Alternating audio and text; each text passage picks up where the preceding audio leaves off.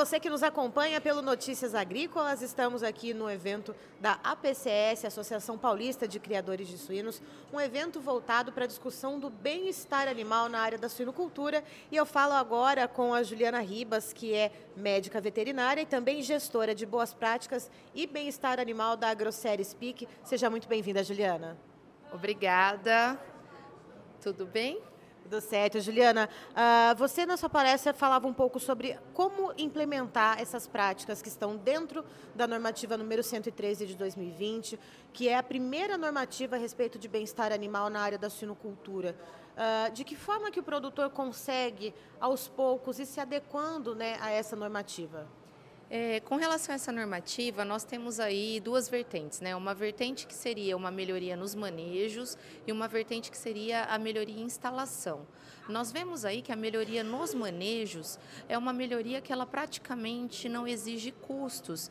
Então a gente recomenda com que o produtor ele comece a implementar a instrução normativa através da otimização dos manejos, como por exemplo, a melhoria da inspeção diária dos animais, as adequações dos de criação e daí ele movimente-se para aqueles é, implementações que elas vão exigir um incremento de custo, como um aumento de área de espaço, como uma transição é, do sistema de celas para a gestação coletiva. Então, que ele divida isso em duas etapas. E pensando ainda em manejos, a questão, por exemplo, do desbaste de dentes, que é um manejo bem simples de ser removido dentro da granja, também é uma outra oportunidade.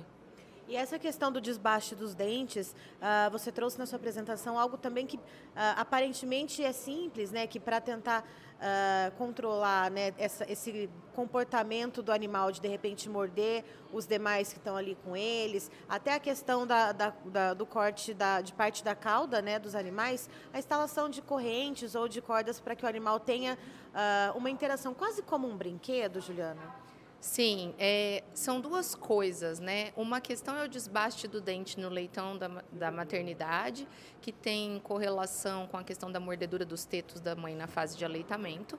E esse é um processo bem simples de ser removido. A partir do momento que a gente assegura que essa matriz ela está produzindo leite em quantidade adequada, e que esses nossos leitõezinhos eles não são misturados, porque o leitão ele tem uma hierarquia, cada um vai mamar na sua própria teta, a gente consegue facilmente remover o desbaste de dentes.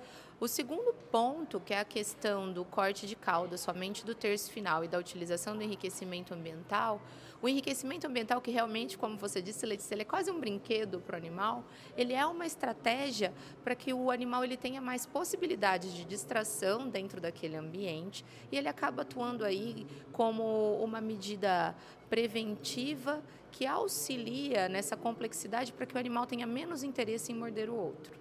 E Juliana, uh, outra questão que eu também achei assim de suma importância na sua apresentação é como comunicar esse tipo de ação que o Brasil vem tomando, que vem adotando, uh, seja com normativas ou seja assim com pesquisas a respeito do que é melhor para o bem-estar animal na área da suinocultura.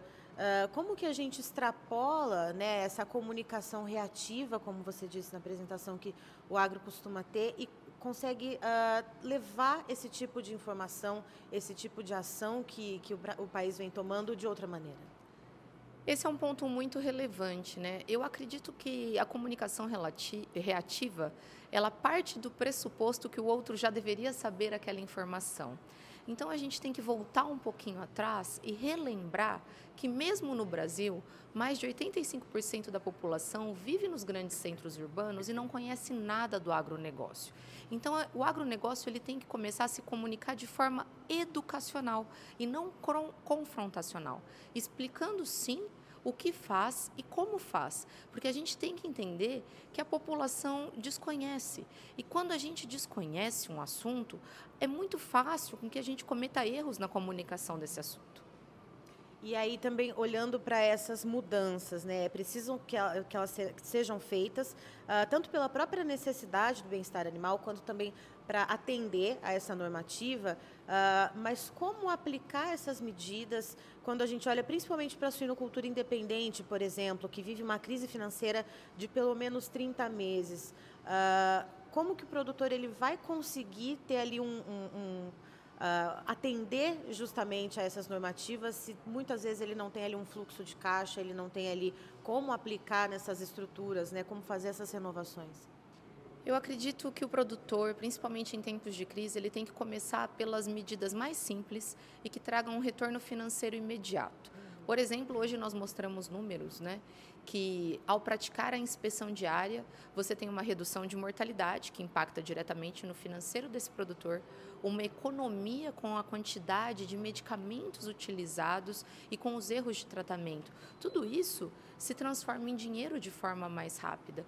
E mesmo se eu faço uma checagem adequada nesses animais, minimizando aí as ocorrências, por exemplo, de mordeduras de cauda, a gente também traduz isso em dinheiro. Por quê? Um animal que tem a cauda mordida, ele vai ganhar menos peso, vai ter uma pior conversão alimentar e vai chegar no frigorífico muitas vezes com um abscesso na coluna gerando a condenação dessa carcaça.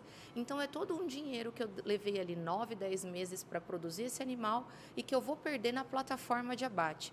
Então é eu começar pelas ações que impactam diretamente no custo da plataforma de abate.